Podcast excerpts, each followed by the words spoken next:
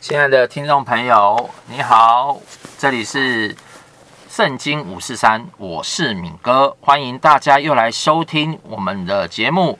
那我们这一季呢，这一次要讲的这个主题呢，是职场绝地求生啊，职场绝地求生。我们相信哈，在这个职场瞬息万变的这个阶段，然后呢，又加上哦，非常多的啊，现在经济不景气啊，真的这个在疫情的情况下。啊，其实真的啦，我们真的看看国外哈，看看美国、欧洲哦，真的台湾算是很幸福了。然后我们微解封啊，最近又微解封，过完年后其实疫情没有扩大，微解封哦，真的是感谢神啊，在这个过程当中啊，我们都都有保守这样子。好，就我就有时候想想哦，上帝用挪亚方舟哈保全了这个挪亚一家，那我们这个台湾这个样子看起来也像。汪洋中的一条船，啊，这个上帝也真的是保守台湾这个国家，真的在很多这样的疫情，哈，真的是每天看新闻，尤其去年前年这样新闻，那影片啊，真的看起来真的是惨不忍睹，哈，真的家破人亡。那上帝真的是非常的恩待台湾，哦，在台湾这一个小岛上面，哦，真的是没有那么大的严重的瘟疫啊，没有那么大的疫情在我们当中。那我们这次呢，呃，就职场绝地求生也来到最后一集。那前三集我们就讲说，第一集讲到是人才嘛，那人才要怎么挑选呢？就像上帝挑选挪亚一样，哦，他是个艺人，他是个完全人，所以上帝呢，把这个最重要建造方舟、保存性命，然后不管是动物的、人类的这个性命，就交在这个做事完全的，然后艺人就是神挪亚的身上。那第二呃第二集呢，我们就是讲到，就是说，呃，当挪亚哈把这些动物啊在床船上，不是床上，是船上啊，跟他就是一对一一百五十天，因为在船上没有事情做嘛，他也好好的认识这些动物。那他对这些动物呢，不只是照顾他们，还有呢，最后他还派了啊乌鸦也好，派了鸽子也好，甚至这个动物呢也来献给上帝，所以他知道。啊，他了解他自己财产啊，他了解自己这些动物，因为上帝以前就说过要把动物啊，地上所有的管理权都是交给挪亚来管，所以挪亚趁着这个时间好好认识啊自己的财理财呃财财富的部分。那我们当然也讲到一些理财的观念呢、或者讲到一些哦、我们怎么来管理自己的观念。那上一集呢，我们也就讲到呃。当然，呃，洪水退了嘛，出了方舟，所以我们这是上帝呢，也把这个动物啊赐给人类当食物。所以我们有讲到一些关于饮食的部分。那还还有呢，他用彩虹来跟人类做约定。所以在跟人类做约定的时候呢，诶，我们在平常人跟人当中哈，也要打一些合约。那合约其实是要非常注意跟小心的。那当然有一些细节，我们都在人家讲说魔鬼藏在细节里面嘛。那当然，我们就是人所立的约，多多少少一定会有疏失，一定会有错误，会有一定不完全的地方。但是我们反观啊，上帝跟我们立这个彩虹的约，到现在哦，哇，几千年来这个食物啊，我们其实哦还是一样。啊，七十亿人口，我们还是在吃啊。虽然有一些粮食呃危机，就是不公平分配不均的，但是你看，就算我们人呐、你看这个动物，这个小鸟也好，小鸟一天哦哦要吃自己比自己重五公斤的这个食物，可是你看天上的小鸟，对不对？每一个都吃得饱饱，每一个在天上都飞得开开心心。所以上帝呢，其实是一个非常信实。哦，非常诚实，而且呢，他说话就是实实在在的哦，没有打打包票。这几千年来都是啊，大家这个动物都是吃得饱饱，而且他也没有再用洪水把人灭掉了啊。那如果没有听过上一次的呃上前几节的观众朋友，都可以欢迎你们去前再往前听。那我们这次呢，就是从挪亚他出了方舟之后呢，啊，他有三个儿子嘛。那你知道？我们在做企业或是在找接班人的时候呢，甚至说我们要找我们自己的呃要培训的人，我们要从哪里找起？哎，他挪亚只有三个儿子，哎，对不对？那要怎么分？哪一个分才会比较公平？对不对？哦，我相信这个常常哈，大家都会遇到一些问题。那我们来看看，我们来看看诺亚怎么来处理这这一次的这个事情哈。因为那我们手边如果有圣经的话呢，我们就是打开啊《创世纪》，《创世纪》，我们上次读到第九章，那这次呢，我们就从第九章的第十八节开始读。出方舟，挪亚的儿子就是闪、含、亚弗。含是迦南的父亲，这是挪亚的三个儿子。好，这里有四个人名哦，闪、含、亚弗，其实呢就是三个儿子。那当中呢有一个是迦南，哈，迦南其实是呃韩的儿子啊。好，迦南是韩的儿子。好，所以呢，他们的后裔呢也开始分散在全地。挪亚做起农夫来栽了一个葡萄园，他喝了园中的酒，便醉了。在葡在呃帐篷里赤着身子，迦南的父亲韩看着他父亲赤身，就到外边告诉他的两个弟兄。于是闪和亚弗拿件衣服搭在肩上，倒退着进去给他父亲盖上。他们背着脸就不看父亲的赤身。挪亚醒了酒，知道小儿子向他所做的事，就说迦南当受咒诅。必给他弟兄做奴仆的奴仆，又说耶和华闪的上帝是应当称颂的。愿迦南做闪的奴仆，愿上帝使亚佛扩张，使他住在闪的帐篷里，又愿迦南做他的奴仆。洪水以后，挪亚又活了三百五十年，挪亚共活了九百五十岁就死了。所以呢，我们这里就看到呢，呃，他的三呃挪亚那时候出了方舟嘛。那不盖船之后呢，他就是做起了农夫哦，盖葡萄园。那盖葡萄园的时候呢，当然你知道，盖葡萄园就酿葡萄酒，自己就喝酒，喝了酒呢，就就脱光光啊。结果他的那个孙子嘛，迦南看到，就是跟他爸爸讲，他爸爸呢，就是找他两个兄弟一起来看。那一起来看的时候呢，诶，挪亚醒了，知道这件事情哦，因为他。两个哥哥呢，是给他盖一件衣服，而且呢还倒着退出去，等于说，嗯，不嘲笑他，因为那时候他们的子孙已经遍满在地上很多了。这个时候就是会有一些奖奖励跟惩罚的部分。所以呢，迦南因为告诉韩哦他的爸爸，就一起去看，结果迦南就失去祝福。那其实迦南哈就是在。呃，圣经当中哈哦，在整个他圣经当中后面我们会提到多非常多关于迦南的事情。那迦南其实在两性关系上也非常的淫乱，所以他的祝福也都这样子失去，到最后连土地都失去了。哦，那亚弗呢？他其实他的名字就有一个扩张的意思。那扩张呢？扩张到什么程度呢？它其实是欧亚大陆啊，哦，甚至到。呃，西伯利亚、希腊、美国哦，这些都是呃列强，所以都是亚弗亚弗的族类这样子。那闪呢，其实后来就是定居在阿罗阿拉伯半岛这边。那三个人的出生顺序其实都不一样，但其实因为哈挪亚是全人类的祭司嘛，所以你看哦，他们人一多，其实就是开始要找地方住。就像我们家一开始原本是呃。我妈妈生了，我有三个姐姐跟我嘛。那大姐、二姐嫁出去，然后就搬搬出去。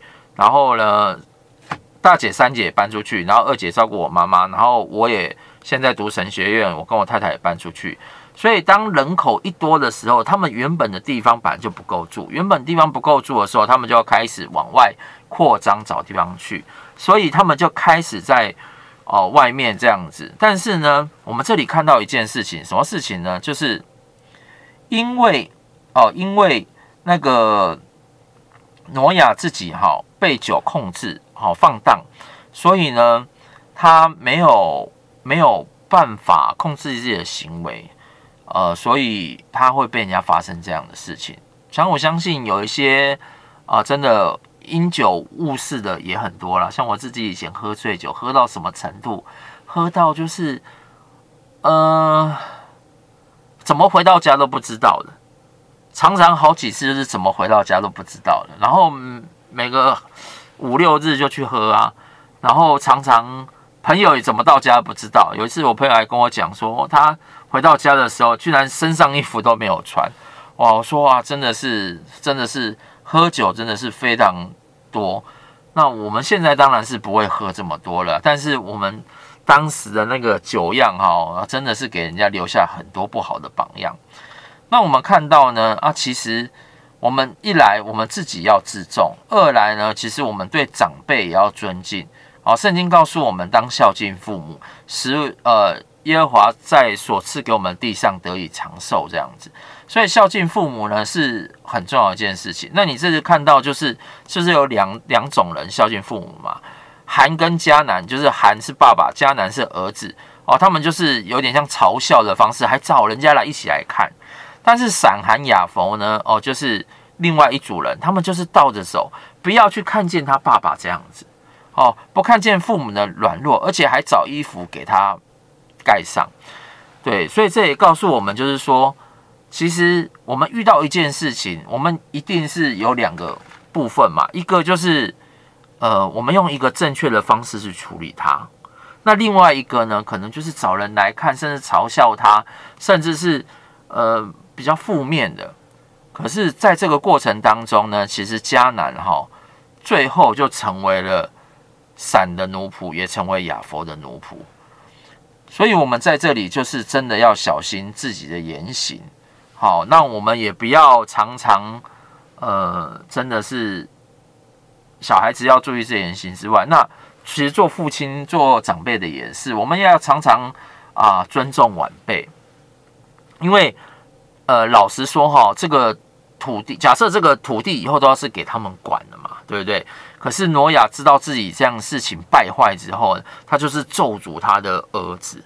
那我讲真的，那个咒诅真的是会。会一直成真的，像我们就做过一个实验哈，如果你呃你在网络上也可以，就是你有两盆植物，然后呢在国小当中哈，有一瓶有一堆的那个小学生，他在发小学里面有一堆小学生就对着 A 植物一直骂一直骂，然后另外一堆小小学生就对着这个 B 植物就是一直赞美他，一直赞赞赞美他。诶，过了一阵子之后，那些 A 植物哈，就是被骂的那些植物。哇，垂头丧气，枯萎啦！哦，虽然是浇一样的水，但是它活的就不很很很不健康。但是呢，如果是诶赞美这个植物的哦，哇，它反而就长得非常的茂盛哦，都真的是跟 B 植物啊，跟原本那个被骂植物真的是长得非常多。所以我们在这里也学到一些事情，就是。诶，一来我们要保守我们自己的行为，二来要保守我们自己的口舌。那当然有做错的，我们尽量也是不要让他们消了他们的志气哦。我们也是要愿，就是多给他们一些机会，让他们可以真的啊、可以也有改过的机会这样子。那第十章呢？创世第十章，它其实最主要就是讲到，就是说，呃，这三个人就是闪、寒、雅弗，他们怎么分布在这个全地之上？好，全地之上。那因为很多都是人民的关系，所以我们就不说。那第十一章哈，呃，第十章有个重点，就是它里面有一个人叫做。古时啊，就是在第十章第八节，他说：“古时又生了宁录，然后他是世上的英雄之首，他在耶和华面前是个英勇的猎户，所以俗语说，像宁录在耶和华面前是个英勇的猎户，他的国的起头是巴别。好，所以有一个英雄啦，哦，他是一个英勇的猎户，他的头，他有。”他也建了一个国，而他这个国就是巴别。而这个时候巴别呢，我们就直接接到第十一章哈，因为他后来就是呃生了一堆人，然后建立了一堆国家，然后开始有一些土地这样子。那十一章就讲说，那时天下人的口音语言都是一样，他们往东边迁移的时候，在示拿地遇见一片平原，就住在那里。他们彼此商量说：“来吧，我们要做砖，把砖烧透。”他们就拿砖当石头，又拿石漆当灰泥。他们说：“来吧，我们要建造一座城和一座塔，塔顶通天，为要传扬我们的名，免得我们分散在全地上。耶和华降临，要看看世人所建造的城和塔。耶和华说：看呐、啊，他们成为一样的人民，都是一样的言语。如今起做起这事来，以后他们所要做的事就没有不成就了。我们下去在那里变乱他们的口音，使他们的言语彼此不通。于是耶和华使他们在使他们从那里分散在全地上，他们就停工不造那城了。因为耶和华在那里变乱天下人的言语，使众人分散在全地上，所以那城名叫巴别。好，这里其实就是有看到一个叫巴别，而且它就是一个巴别塔。那巴别塔呢，其实呃，它这里就是用一个高科技的，就是一个技术哈、就是用砖啊、用漆啊就开始来叠。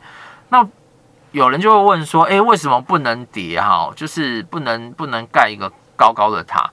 那其实呢，最主要有。就是我自己看有几个原因啊。第一个就是因为他们聚集在一起，他们聚集在一起，就是呃聚集在一个城市里面，他们就不分散去了嘛。他们不分散去，那那地就不不会接受治理，也不会接受管理。哦，就像我们现在都市啊，诶，都市其实那个高楼大厦是不是越盖越高，越盖越高？对，所以大家的资源其实都在都市里面。可是你说乡村需不需要资源？乡村也需要资源啊，乡村需不需要老师？乡村需要老师，需要企业家，需要商人，这些都需要。可是如果我们都把资源通通都给给城市，那乡村其实就没有没有需要了。所以政府也是一直提提倡，就是说我们要回乡，我们要回乡，因为那才是我们自己原本该去建立的土地。那我相信啊，神的心意是希望遍地都可以啊一起繁荣嘛，一起荣华嘛。对不对？而不是只有只在城市的部分哦。当然，乡村也要一起啊，对不对？所以呢，哦，所以政府也常常提到，就是啊，我们要回乡啊。哦，以前那个田地没人种，他也是说耕者有其田嘛。你愿意回去种，对不对？让土地不荒废，我就把这个地给你啦。哦，我今天才在学校也听人讲说啊，在台北县市哦，真的有一些田地哦，真的也没人种，只要你愿意去种。啊，政府也愿意把这个田地啊，让你们亲自开始下去种这样子。所以其实这个土地本来就是要善加善加利用，啊，这是第一个部分。那第二个呢？他说这个塔顶通天呐、这个塔顶通天不是指说哦，我要盖一个摩天楼的意思，而是当初啊，他们用这个塔顶通天，他们其实哈、呃，有那个考古学家就去到当地，他们去看，哎，真的每一层每一层，他们最主要。不是是为了纪念自己的名，他们其实哈是在拜一些其他的神明哦的什么呃日月啊、星星啊、月亮啊这些星辰的的的神明这样子。那你知道吗？就是呃神其实创造这个世界哦，他创造这个世界就讲讲简单一点，就是如果呢我今天呢生了一个小孩，我生了一个小孩，我希望他可以叫我爸爸。对不对？可是这个小孩成就非常的高，非常的好。他说呢：“你才不是我爸爸，哎，我自己是我的爸爸之外呢，而且呢，天上的月亮、星星这些哈才是我爸爸。好，所以你不是我爸爸。我相信哈，如果你是爸爸，你一定会气死。好，所以呢，上帝呢，他觉得这样子是不对的啊，所以他原则上就是让他们可以分散。所以其实我们现在哈。”语言算是也是非常的进步跟方便的啦，但是你知道吗？诶，全世界加一加，真的是有两千多种语言呢。可是很奇妙的是哦，哦，很多语言我们到现在还不通。虽然现在有 Google 翻译机啦，但是第一个哈、第一本书被翻译最多的是哪一本书？大家知道吗？绝对不是呃什么呃。莎士比亚啦，什么伊索寓言呐，也不是中国的三字经啊，什么道德经，不是。翻译最多的哈，还有最多人读的就是圣经。哦，圣经是现在全世界里面翻译最多的，而且呢，也是最多翻译最多种语言，也是最多人读的一本书。啊，所以呢，其实啊，很特别。我们因为自己的名呢，所以我们开始有不同的语言，然后说不同的话。但是我们却因为啊，可以机会读圣经，我们有机会可以认识到欧洲、美国甚至中东的这些文化，所以我们开始认识到这些文化之后呢，我们也明白上帝的规则，我们也才开始走在上帝的祝福里面。那我自己以前呢、啊，说真的啊，每次讲自己就是这样。以前呢，会喝酒又不爱读书，对不对？然后呢，只会找人家出来玩而已。可是自从啊进了教会之后，哎，很奇妙。我读了圣经，圣经说不要醉酒，乃是要圣灵充满。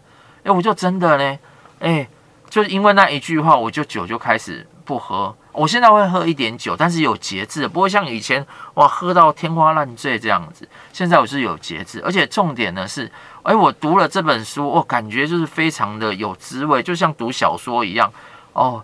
那个故事哈，真的是跟我们现在的人都是息息相关的。所以我读了这本书之后，我就觉得啊，我就越读越有兴趣，越有对越有兴趣，哎，反而让我自己哈啊，以前是很喜欢打电动的啊，或是。或是喝酒的，诶，我就开始慢慢读圣经，也会去图书馆找很多的书了。因为我后来觉得，诶，图书馆也是一个很好的资源，去图书馆看很多的书。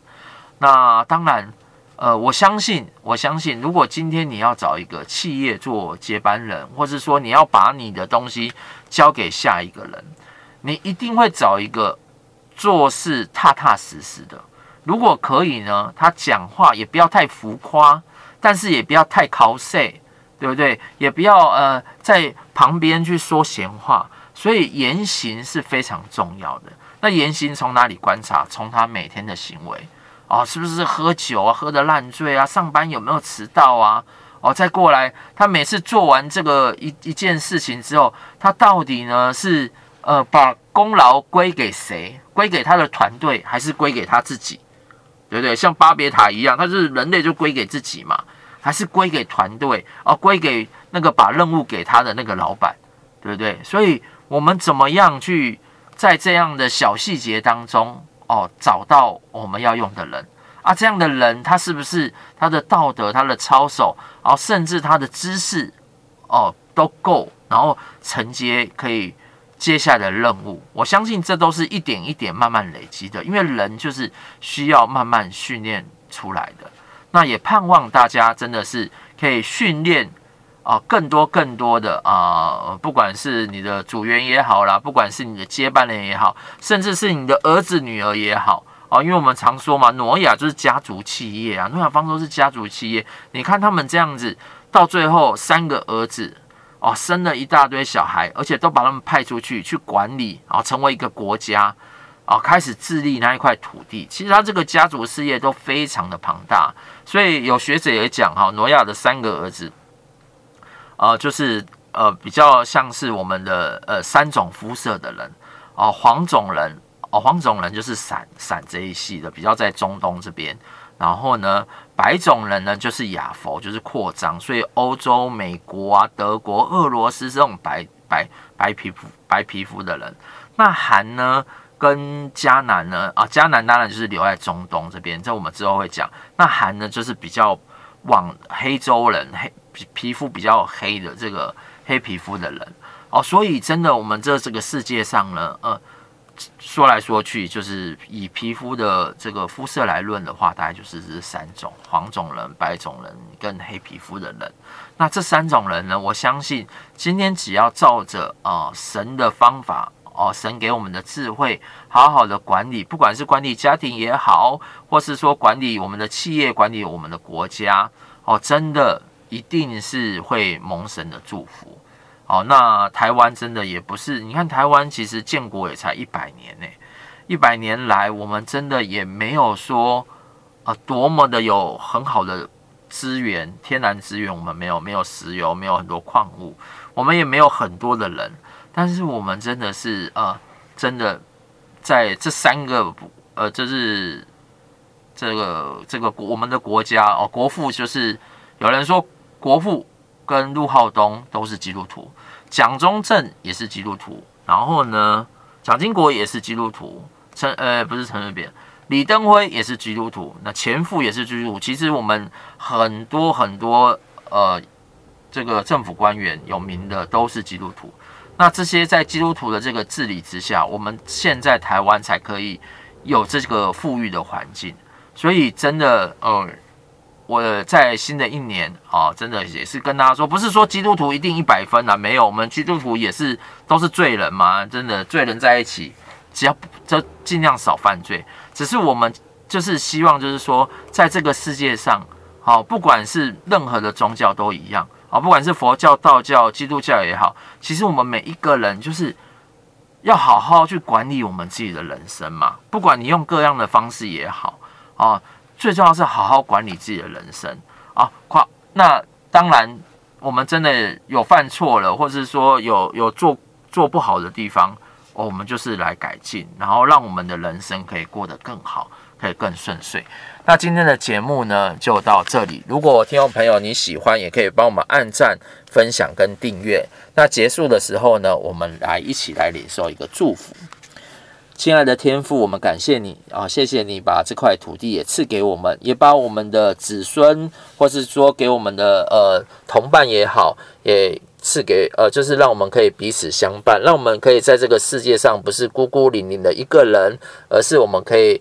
呃，一起有一些团队，一起有一些合作，甚至有一些家庭。那也求你来祝福我们，让我们的听众朋友有智慧、有聪明，可以选到啊、好的接班人啊、合一的接班人，可以承接哦、从你这里而来的托付，让他们不管在家庭，让他们在事业上哦、都可以走到一个蒙福的地位。谢谢主耶稣，听我们众人的祷告。我们祷告是奉耶稣的名，阿门。好，那我们下次再见喽，拜拜。